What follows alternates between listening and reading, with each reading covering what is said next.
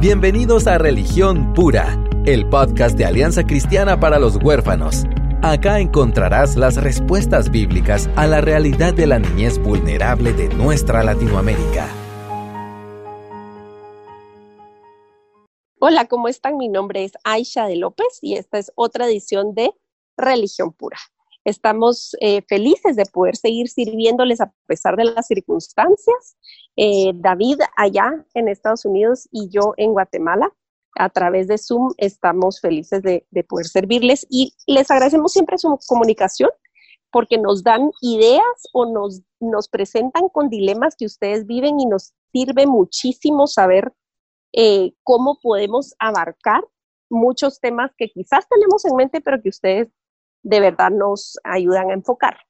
Hoy vamos a tocar un tema que es complicado, pero necesario de tocar y se trata de el control. Así que vamos a empezar. Gracias, Aisha. Em, sí, fíjate que, bueno, quisiera empezar con un estudio que hicieron eh, de la Universidad de Londres. Em, y ellos estuvieron eh, evaluando a diferentes personas y de algún tipo de, de, como preguntas indirectas sobre la forma en que sus papás trataban o los controlaban, ¿verdad? Entonces llegaron a la conclusión que realmente las personas que sentían que sus papás eran controladores, em, que les trataba de controlar o sí los, les controlaba, em, básicamente años después, ya en la edad adulta, según los su forma de medir, ¿verdad? Em, eran menos felices, ¿verdad? Eh, eran personas que realmente sí demostraban peor salud mental. Em, y podían llegar a esta conclusión, como que te digo, por, por diferentes preguntas así indirectas, ¿verdad? Para medir la, la forma en que sus papás les hacía sentir a sus hijos. Entonces, para comenzar también, debo enfatizar en que eh, estoy hablando de un control psicológico, un control psicológico y es diferente al control conductual, em, ¿verdad? Porque es, es necesario, es, es, estoy haciendo un bien para, para tener algún tipo de control conductual a mis hijos. Por ejemplo, em, aquí, por ejemplo, les voy a poner a acostar a cierta hora. Em, no voy a dejar que vayan a jugar en, en medio de la calle o sea, yo pongo ciertos parámetros, límites, restricciones, y eso sí es, pues, al tener algún tipo de control conductual. Pero cuando estamos hablando ya de un control psicológico, pues son ya diferentes aspectos y eso es donde queremos pues profundizar un poquito eh, con las mamás y los papás y aunque no son papás o mamás, em, porque yo creo que de alguna manera todos tratamos de ejercer algún tipo de control psicológico eh, sobre otras personas y incluso como decías, es interesante, incluso sobre nuestros propios pasados. Eh, y como eso ya es como un patrón, pues también lo hacemos con nuestros hijos, más si estamos hablando de hijos que tienen un tras, eh, trasfondo difícil, ¿verdad? Eh, entonces, para hacer ese, esa diferencia, aquí en este episodio, espero que no escuchen el mensaje de que nosotros somos contra el, los límites o parámetros, o no es así. Sí, yo creo que es re importante esa salvedad que hiciste, esa diferenciación para que sepamos de qué estamos hablando. Quizás, fíjate, podría ser mucho más útil si damos ejemplos de cómo podemos, o sea, cómo son ejemplos de cómo ejercemos un control psicológico y tal vez ni nos hemos estado dando cuenta. Perfecto, sí. Em, yo creo que mucho, eh, bueno, les voy a dar como, por, ejemplo, los tres indicadores que ellos utilizaron en este, en este estudio que hicieron. Em, bueno, y son tres como consecuencias, pero también son restricciones que provocan las mismas consecuencias. Em, número uno es no permitir que se tomen decisiones. Mm. Ese es como algún tipo de control psicológico a la medida que yo no permita que mis hijos tomen decisiones, eh, esa falta de empoderamiento realmente eh, llega a ser una forma de oh. manipulación o una mm. forma en que yo les estoy tratando de controlar psicológicamente. Em, no sé si podrías pensar en algún ejemplo donde nos... Fíjate, qué difícil porque a veces es tan sutil. Eh, digamos, eh, cuando son chiquitos, ves que las mamás eh, es más fácil ser mamá helicóptero y entonces estás físicamente impidiendo o promoviendo que las cosas pasen. Y entonces pues incluso eh, pues tener control psicológico en que ni siquiera dejas que el niño piense qué le gusta comer, qué sabor le gusta, qué le gusta ponerse.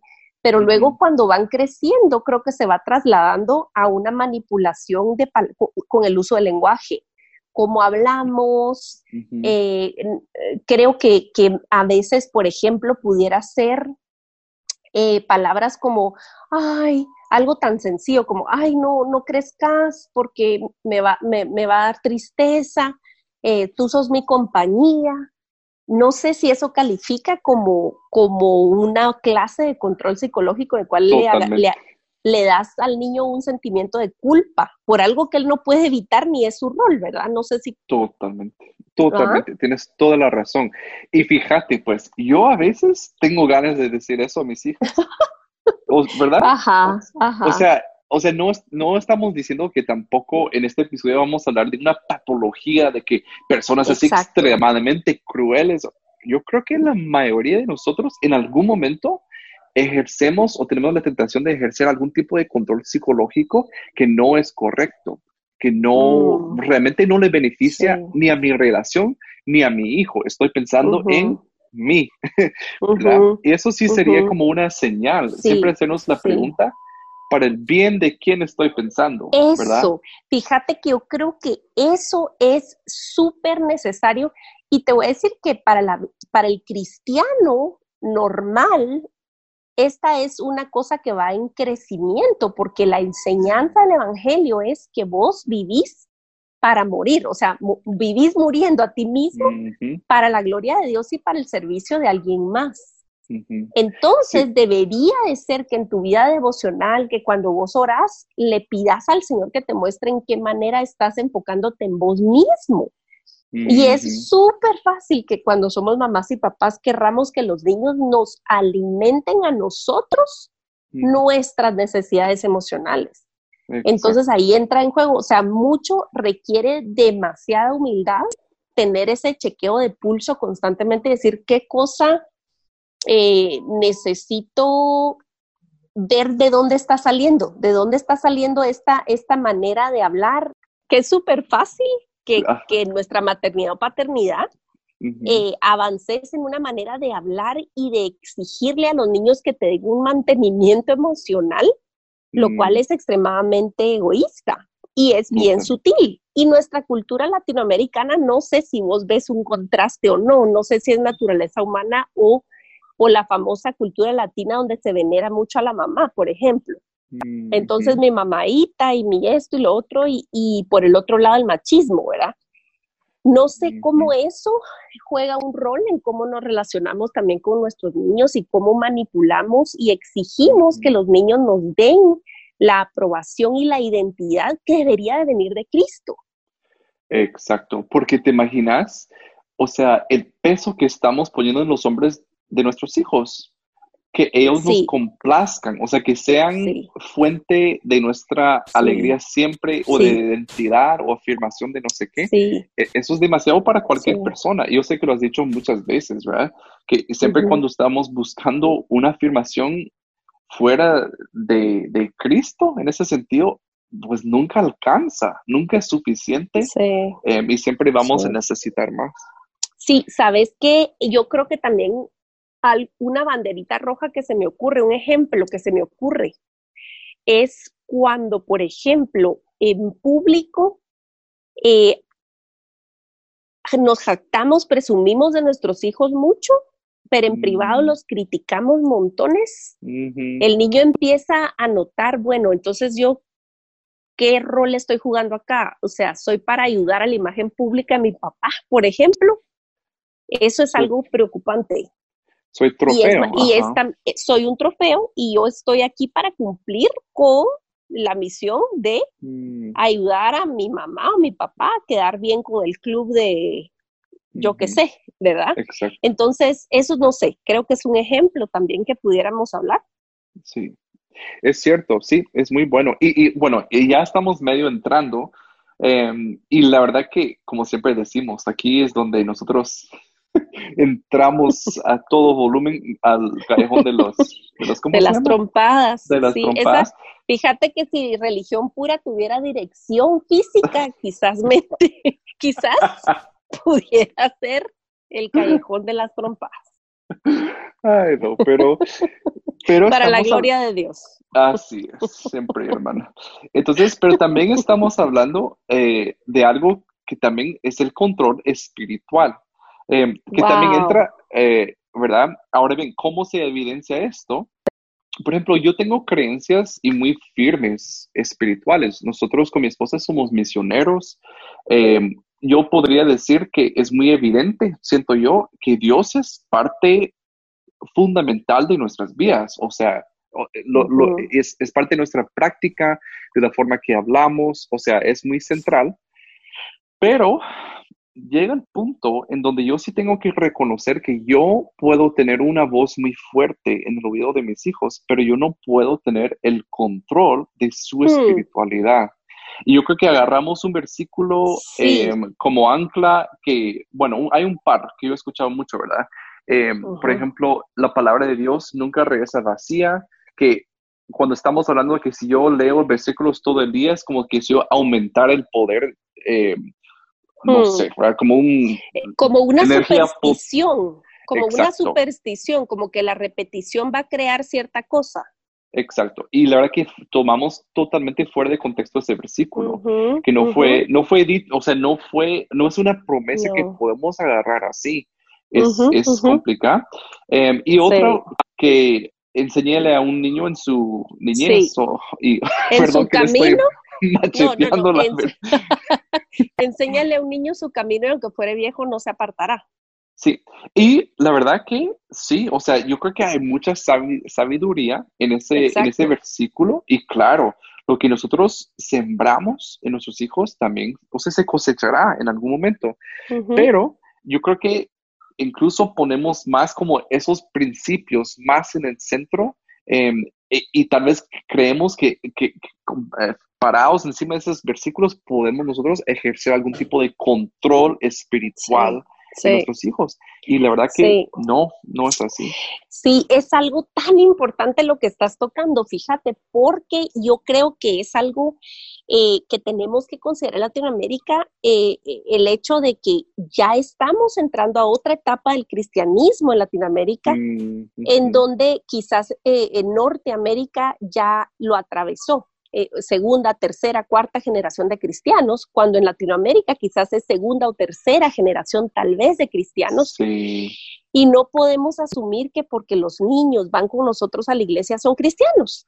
Y no podemos asumir que porque nosotros les encaminamos y estamos obviamente orando, obviamente instruyéndoles, van automáticamente ellos a compartir nuestra fe de la manera que querramos y en el momento en que querramos, ¿verdad?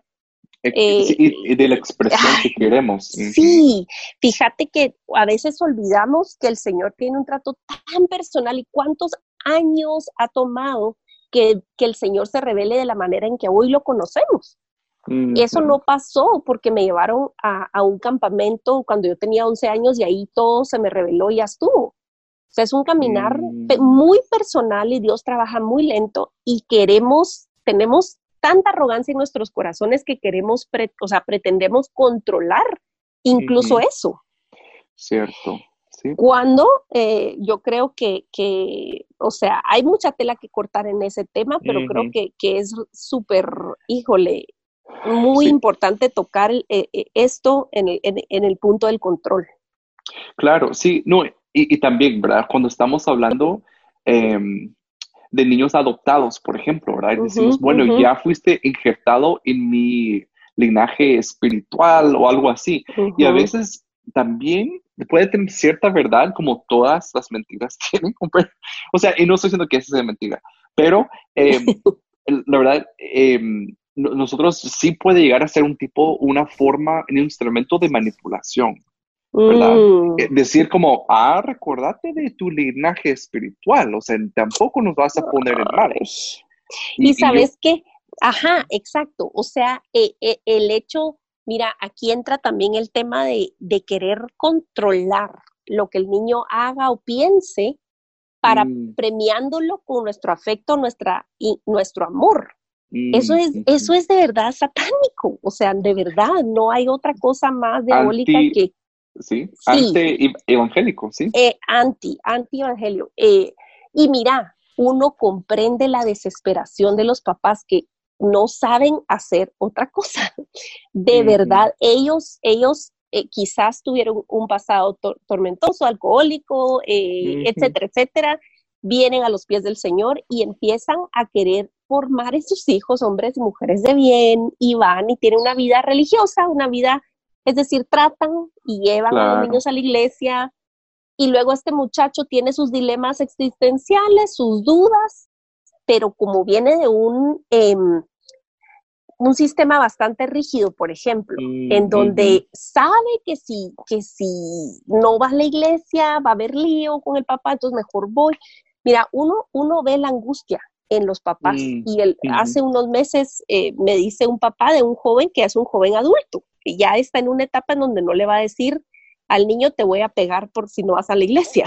Claro. Pero él, él en su desesperación me dijo, es que mire, yo le dije que si no va a la iglesia, que se largue mi casa y que, se, y que yo lo voy a echar. Y yo, ay, qué difícil. O sea, entendés la desesperación del papá por un lado, Sí, sí. pero por el otro él está cayendo en querer controlar el caminar de ese muchacho y no te puedo, eh, no sé Mm. los detalles, ¿verdad? Vos no sé si ese hijo ya viene arrastrando un tema de drogas o una cosa donde ya están en peligro en la casa, no sé, pero en general me sonó a mí a que me está haciendo quedar mal, esto es vergonzoso, yo no le enseñé Mm. esto y ahora, o sea, esto está afectando la relación y qué Exacto. complicado es.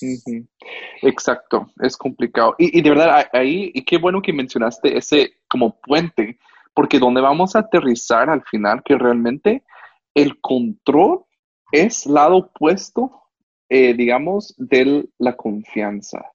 Entonces, Mm, donde queremos controlar, no podemos desarrollar confianza. Entonces, también lo que te hace quedar en tu casa y querer regresar a pasar tiempo con tus papás, mm, no, no es, ay, me encanta ir ahí porque ellos eh, me hacen sentir como que yo no valiera nada porque no me Sí. dejan tomar ninguna decisión. Eh, no, Sí, lo que ah, nos sí. hace regresar eh, como adultos, por ejemplo, a nuestras casas y, eh, y a la relación en sí, es el, el nivel de confianza que tenemos con ellos.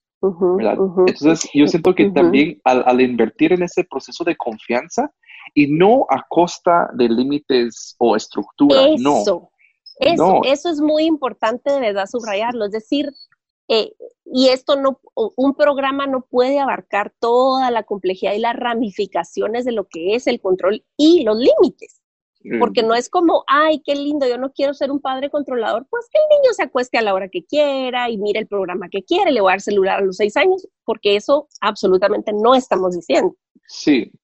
Y, y yo creo que por eso también, eh, o sea, si podemos usar esas definiciones de control conductual que es necesario tener. Y miren, yo Ujú. tengo, yo tengo ahorita eh, un bebé de tres meses, niños de cinco años, y tenemos a Chisco que estamos lejos de él y tiene 22 años. ¿Verdad? Estoy viendo el panorama y la verdad que el control conductual que yo tengo sobre mi bebé es 100%. Yo, ella no, o sea, yo la levan- levanto, la Sí. acuesto en la cama. Y, o sea, es 100% yo estoy controlando su, eh, o sea, eh, la situación, el ambiente totalmente. Ya con mis Ujú. hijas es diferente. Y ya con Chisco me he dado cuenta, ya no Sí. tengo ese, eh, o sea, hasta cierto punto no tengo control sobre lo que él va a hacer hoy. ¿Verdad? Exacto. Tengo una Eh, y- voz. y, en entonces, pero exacto, ya va siendo que construiste, ¿verdad? Primero Dios, que eso es lo que queremos todos, pero que vas construyendo y, fortaleciendo la confianza que se supone que hay ahí para poder verlo, tomar decisiones. Y aun cuando se equivoca, él sabe que puede correr a vos. Eh, miren, y, y la verdad que si alguien estudia un poco sobre el apego, el, el, el, eh, Mm. o sea, el elemento más importante creemos que, tiene que tenemos que ser esas mamás y papás que siempre estamos al 100, que nuestros hijos, que no sé. Exacto. Y, dicen que el elemento más importante es que nosotros sepamos que en momentos de crisis o cuando nuestros hijos tienen miedo o cuando se equivocan, se, eh, se o sea, dan la vuelta y nos miren a nosotros. O sea, y mm. eso requiere en sí confianza. Pero cuántas veces, eh, por ejemplo, y hemos escuchado mucho de familias adoptivas, el hijo rompe algo, rompe un vaso, rompe eh, algún mueble y lo esconde. Eso mm. muestra que todavía hay niveles de confianza que no se han establecido. Em, entonces, en, sí, lo más básico es que realmente que hay una búsqueda, hay como un voltear hacia el papá, un voltear hacia la mm. mamá. Eso es, esa es la clave, esa es la confianza. Exactamente. Eh, yo creo que ah, eh, es como un hito en el, en el desarrollo, en la historia de una familia, cuando un hijo voluntariamente viene a revelar su debilidad. es un, eso es algo de celebrar cuando pasa. Ah, sí. Totalmente. Ahora bien, o sea, papás, y lo hemos hablado aquí, lo vamos a volver a tocar, con papás, con adolescentes. E, e, y, le hemos dado este consejo, lo vuelvo a dar, no hay que friquearse, no hay que exagerar mm. tu, tu respuesta. Reacción. Cuando tu adolescente te cuenta lo, la peor cosa que te puedes imaginar. Si tú reaccionas mal, o si tú reaccionas así como, ¡Oh! ¿Cómo es posible que uno? No. O sea, si tu reacción es esa, estás diciendo, por favor, la próxima vez no me vengas a contar. o sea, ese es el mensaje que estás dando, ¿verdad? Exactamente. Eh, pero igual ahí es una forma de controlar. Si nosotros pensamos, yo con esta mi reacción, yo lo voy a avergonzar tanto que la próxima va a pensar dos veces.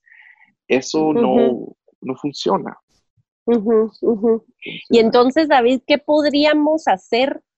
Primero, démosle una palabra de ánimo o de exhortación a los que están reconociendo que, que sí, su tendencia es de querer controlar psicológicamente, manipulando, haciendo sentir mal, eh, enojándote, porque el enojo también es otra manera de controlar, ¿verdad? Si, si mi hijo me ve furioso, entonces ya voy a, a reprimir que, ajá, ajá. O, triste, o es otro, por ejemplo, Eso. Entonces, ¿cómo podríamos darle ánimo a alguien que está cayendo en cuenta que realmente está, está tratando de controlar? Porque aparte, queridos padres y madres, tíos, abuelitos o gente adulta cuidando niños eh, o relacionándose con otros seres humanos en el planeta, eh, no funciona. no funciona. Cualquier método que no sea basado en la confianza, en donde tenemos conexión con el otro ser humano, a su corazón, a su mente, no funciona. Podrá haber paz superficial, pero una conexión real que soporte y que ame verdaderamente no existe. No. Entonces, ¿qué pudiéramos hacer como primer paso eh, cuando reconocemos que nuestra tendencia está siendo de controlar? Pues el primer paso es reconocer que aquí sobre la, en, esta tierra en la cual estamos viviendo, em, querer controlar a otra persona, eh, querer controlar a Dios, querer controlar de una forma obsesiva tu situación es pecado. Y el pecado, mm. el primer paso es que hay que arrepentirse, hay que reconocer, darle su lugar y entregarle a Dios y dar la vuelta y cambiar tu conducta, cambiar tu actitud. Y eso sí tienes control. O sea, siempre nosotros sí tenemos control de nuestras conductas y nuestras actitudes. Em, esas son dos cosas que Dios sí nos ha dado dominio. ¿Verdad? y si sentimos que no es así, es que tenemos que trabajar. Em, pero yo, yo diré que, o sea, de verdad, y no hay juicio, porque todos estamos en, en el mismo lugar hasta cierto punto, pero el primer lugar es arrepentirse, decirle, Dios, yo me doy, cuenta que yo he estado tratando de controlar el destino, controlar la, conducta, controlar la imagen, eh, controlar, eh, ¿verdad? Cualquier cosa de mis hijos, de mi familia y te pido perdón, eso es pecado, no está bien, no hay justificación, ¿verdad? Y no podemos llegar a decir, te pido perdón, pero si no fuera tan rebelde, no necesitaría, no, o sea, no hay que poner un pero hay que... Si hay pero, no estás pidiendo perdón. hay que grabar, vamos a, a, sí, hay que grabar otro programa solo del perdón. Hay uno ya, si ustedes buscan un episodio acerca del perdón en nuestro, en nuestro menú, lo van a encontrar. Hemos hablado un poco de esto, pero pedir perdón diciendo, es que tú ya no es pedir perdón. Ya no, ya no. Sí, eso es, eso es Estás de todos modos manipulando. Y otra cosa, ya no terminé de decir las dos, las tres cosas. Ay, perdona. No, no, no, pero va en lo que estamos hablando. Ok. Eh, porque otra cosa es que se identificaron que invaden o invaden la privacidad o no permiten que sus hijos tengan mm. privacidad. Y ojo aquí, este es un tema sumamente complejo. Porque Complicado. Hoy en día, eh, con el uso de la tecnología, y lo hemos hablado abiertamente acá, el uso de pornografía, las redes sociales, les hemos animado desde esta, estos micrófonos a ejercer un tipo de em, control hasta cierto punto, ¿verdad? Em, sí, sí deberían estar a sabiendas de qué están viendo sus hijos, de qué están haciendo en línea y todo eso. Pero em, entonces sí hay, hay, espacios en donde pues la privacidad tampoco es como su derecho, ¿verdad? Y que nos van, que van a llamar a la policía si estamos como viendo qué aplicaciones están bajando o algo así, si son adolescentes. Em, pero sí deberían ellos poder reconocer, incluso desde chiquitos, que ellos sí tienen algo que es de ellos, que es privado. Que ellos pueden ejercer algún tipo de discernimiento incluso en esa área. Exacto. Fíjate que yo recuerdo cuando di a luz a Juan Marcos, Ana Isabel tenía dos años, tres meses, pero fue una niña precoz en el sentido de que muy habladora desde chiquita y muy, o sea, muy despierta, muy, muy así. Entonces yo decía, bueno, va a sentirse tan invadida que, ¿qué tal si yo le digo en cierto momento o en cierto lugar, este es tu espacio? Mm, Entonces, eh, fíjate que le hice una, creo que era, no me acuerdo si era una caja o era una bolsa, pero eran objetos que solo eran de ella, nadie podía tocarlos, eso era de ella. Y mm. también ciertos espacios en su cuarto, por ejemplo, era de ella. Entonces, eh, creo que son pequeñas cosas que validan su individualidad y también su, le das como lugar seguro para que puedan, pues, ejercer ahí sí que su autonomía hasta cierto punto, sin arriesgar nada. Exacto, sí. Sí, exactamente. Y de verdad, qué bueno que mencionaste un ejemplo con una niña de dos años, porque de verdad, em, si estás como, ah, bueno, ya tiene 16 años, es momento que le demos un poco de privacidad, Qué bueno, hay que empezar, pero sí es algo que se empieza desde chiquito, eh, porque lo necesitan.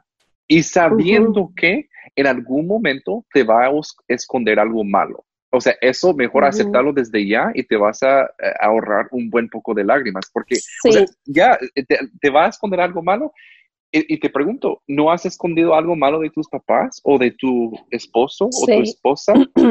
Yo o sea, todo lo hemos hecho en algún momento, pero no quiere decir que no, ya no vamos a tener ningún tipo de privacidad. Pero eso sí, y, eso sí sale en el estudio como em, una forma de medir, este, o sea, alguien que tenga buena salud mental, o sea, eventualmente, es si ellos, em, pues, tuvieron algún tipo de privacidad.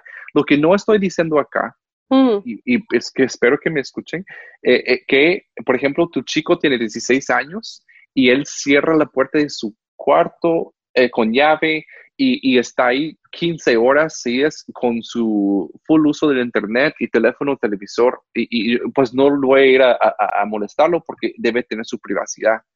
Para mí, eso es un abuso de, de, de índole permisividad. O sea, eso, es, eso para mí es, es fatal. E, estás posicionando a tu hijo para tener adicciones como no te imaginas. Sí, sí. Eso no, no estoy Totalmente, totalmente. Sí, entonces, pues ejercer la privacidad con, con, sabiduría sería un segundo paso, ¿verdad? Porque eh, lo que dijiste, reconocerlo delante de Dios y pedir ayuda es fundamental, porque realmente nosotros no tenemos la capacidad de hacer nada sin Él. Y te aseguro que esa oración Dios la contesta también proveyendo comunidad. Una vez más, regresamos al tema de tener un círculo seguro con el cual somos débiles, con el cual pedimos ayuda y ese círculo Dios quiera Dios quiera aumentar las filas de su ejército con terapeutas excelentes, eh, entrenados en trauma y temerosos de Él, que realmente puedan atender las necesidades de su pueblo, ¿verdad? Porque yo creo que cuántos de nosotros nos ahorraríamos un montón de dolores si recibiéramos una buena terapia. Tienes toda la razón, tienes toda la razón. Eh, es muy cierto. Y la última cosa que también salió en este estudio es que eh, eran papás también que fomentaban la dependencia, ¿verdad? Y, mm. aquí también hablamos de, y, y, muchas personas cristianas no están de acuerdo conmigo en esto. o sea, yo sé, porque yo veo las miradas que me hacen cuando les, les presento. Cuando lo expones. Ajá. Pero hay diferentes etapas de ser padre y yo de mis hijas siempre este lado de la eternidad, siempre voy a ser su padre, ¿sí? Pero el rol cambia muchísimo.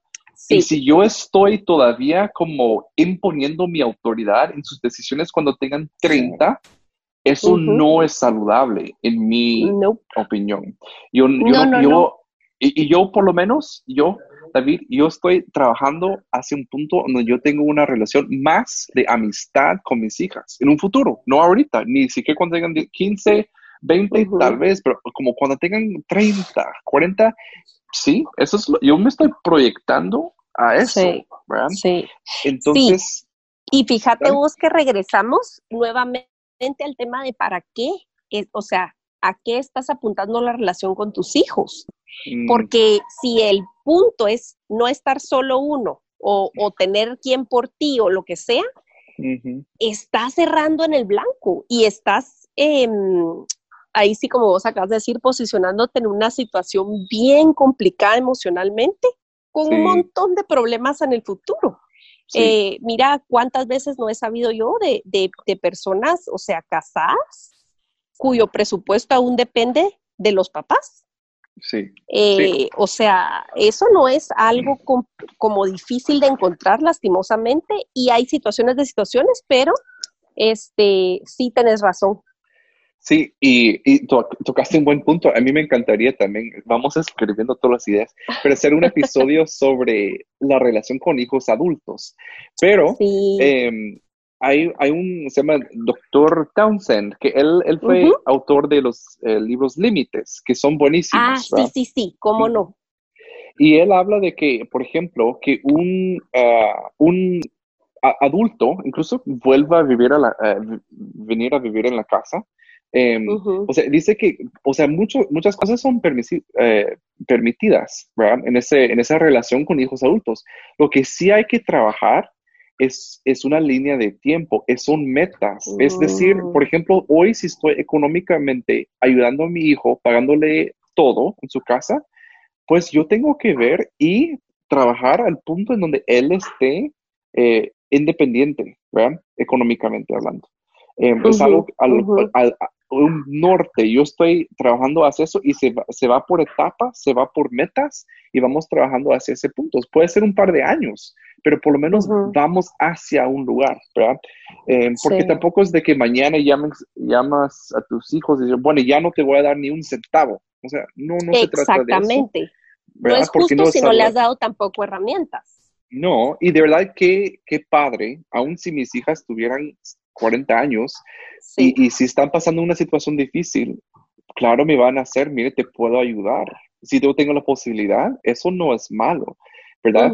Pero estamos hablando de, de, eh, de, haber fomentado la dependencia cada relación que tenemos con nuestros hijos adultos, ¿verdad? Eh, entonces no estamos dando un mensaje general universal, no, no ¿verdad? Porque no, no hay respuestas así.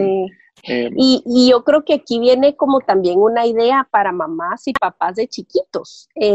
¿Cómo les podemos ayudar a tomar, de, a animarlos a tomar pequeñas decisiones en lo que la consecuencia no lo va a devastar, no lo va a destruir, no lo va a marcar, sino van a, crear resiliencia.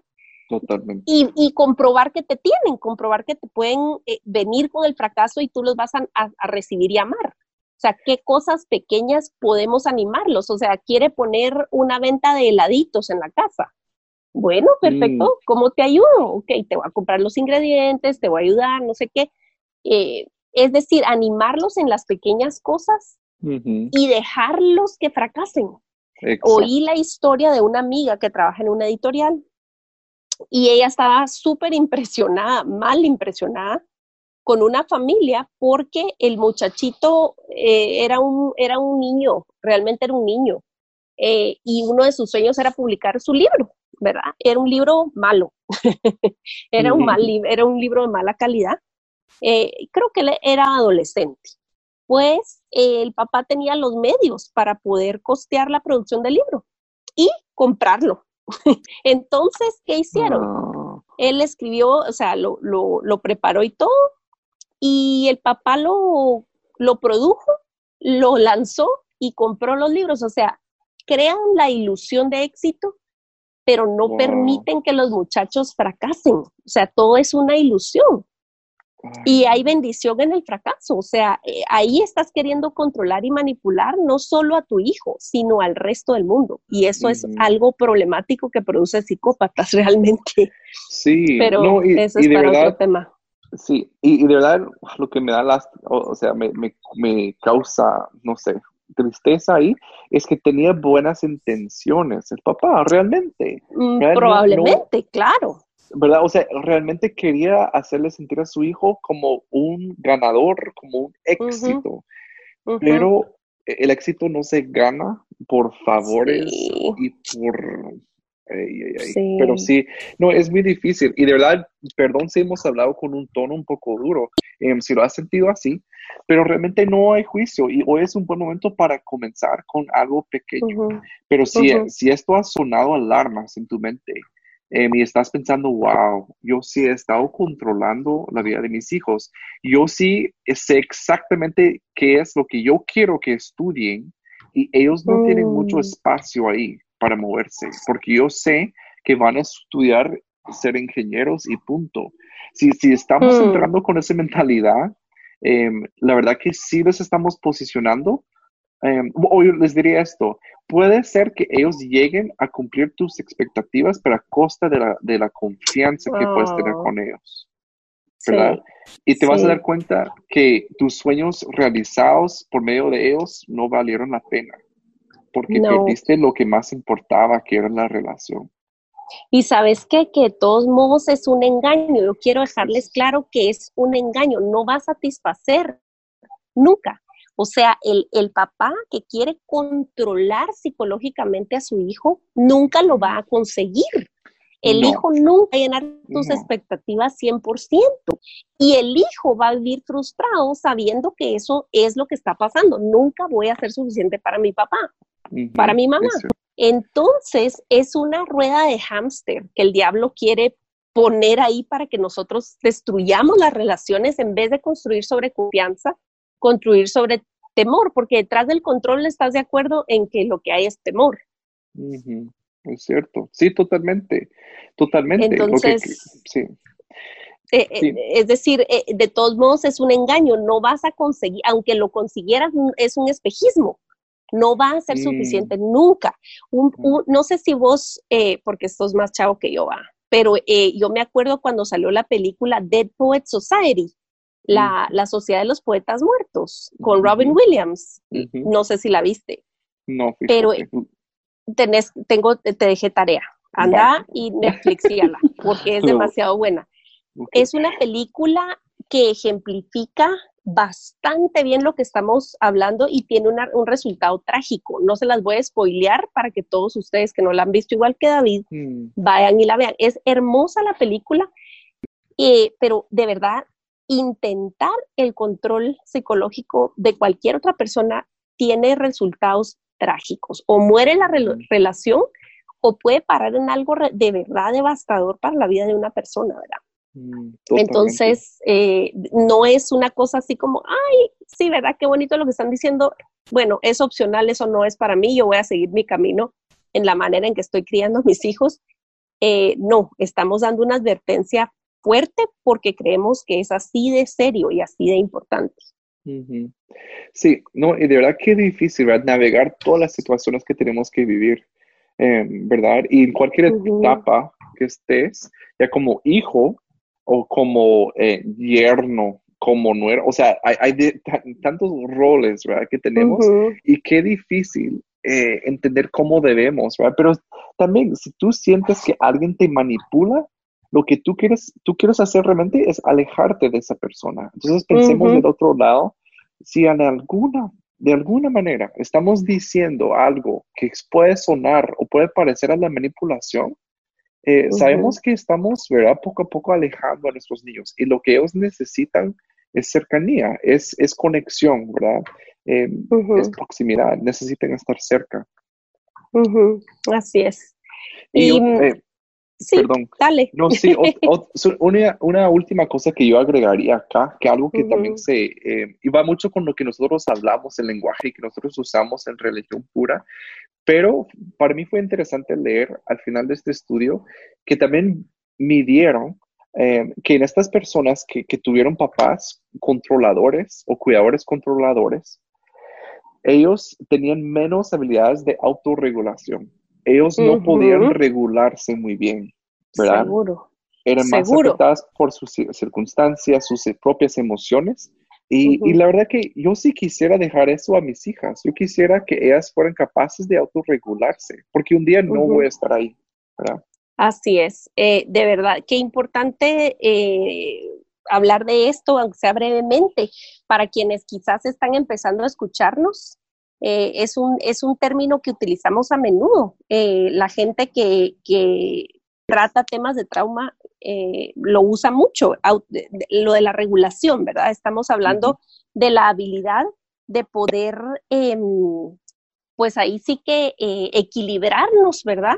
Eh, emocionalmente en, algún momento de crisis, ¿verdad? Entonces son herramientas que querés dar. Aparte de todo, ¿sabes qué? Que yo creo que cuando somos gente controladora, somos gente extremadamente orgullosa porque estamos pensando que, vamos a mm. vivir para siempre. O sea, si te pones a pensar, o sea, tú de veras estás, tú debes, va, digamos que lo conseguís, no lo vas a conseguir, pero digamos que lo conseguís, controlar a tu hijo. ¿Qué va a pasar el día que no estés? Mm. O sea, realmente, ¿qué va a pasar el día que no estemos? Eh, queremos que los niños puedan tomar buenas decisiones, calmarse, calmar a otros. Ese es la máxima, el máximo eh, sueño, era que puedan servir a alguien más. Em, y si no les estamos dando las herramientas, entonces, ¿qué estamos haciendo, verdad? Eh, exaltándonos a nosotros mismos. Eh, ayer justamente diseñé una, una hojita que, por cierto, ya está disponible en la página de ACH.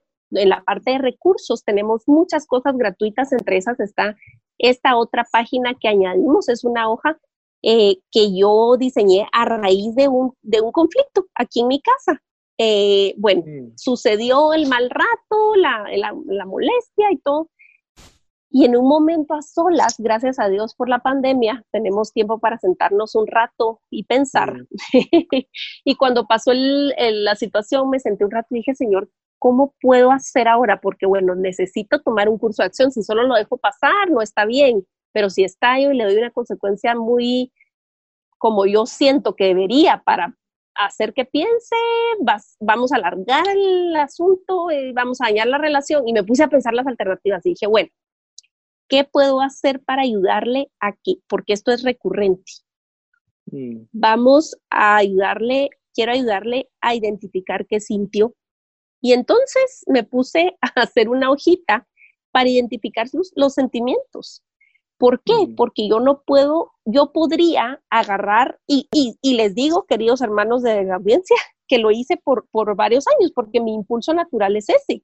Como una mamá pecadora, quiero paz, quiero que las cosas pasen como yo quiero y quiero que mis hijas sean lo menos, mis hijos sean lo menos inconveniente posible para mí y quiero que siempre estén contentos y que no me molesten, ¿verdad? Eso es lo que quiere mi carne. Pero ¿qué, qué, qué, qué, qué se presenta cuando hay un conflicto? ¿Puedo tratar de controlar el, el comportamiento intimidándola con mi rabia, con qué sé yo qué? Eso es lo fácil. Pero si yo quiero soltar, necesito entrenar a mi hija para que ella ah, se haga responsable de sus acciones, de sus actitudes y la puedo mm. ayudar, la puedo guiar en eso. Entonces creo que di un paso, David, di un paso de avance Mm, en el pues. sentido de soltar el control y decir, bueno, te voy a ayudar a identificar qué estás sintiendo. Y luego, cuando estuvo calmada más noche, platicó de lo que marcó la, la hojita, ahí la van a ver, tiene como diferentes caritas con diferentes emociones y en- encierran qué es lo que predominó en ese momento, qué sentimiento. Describen la situación con palabras, porque eso ayuda a, aterrizarlo, qué pasó y qué te hizo sentir. Y de eso hablamos en la noche. Y yo creo que fue algo bueno y que vamos a seguir practicando. Em, porque de verdad solo hay, solo Mm. hay ese, ese par de caminos. O pretendemos tener control o los entrenamos en la piedad. Exacto, exacto. No, y de verdad eh, es impresionante. Y le decíamos a, a Aisha cuando nos compartió la idea, pues Sarita le dijo, o sea, esa es la base de la terapia con- cognitivo-conductual, porque efectivamente así es.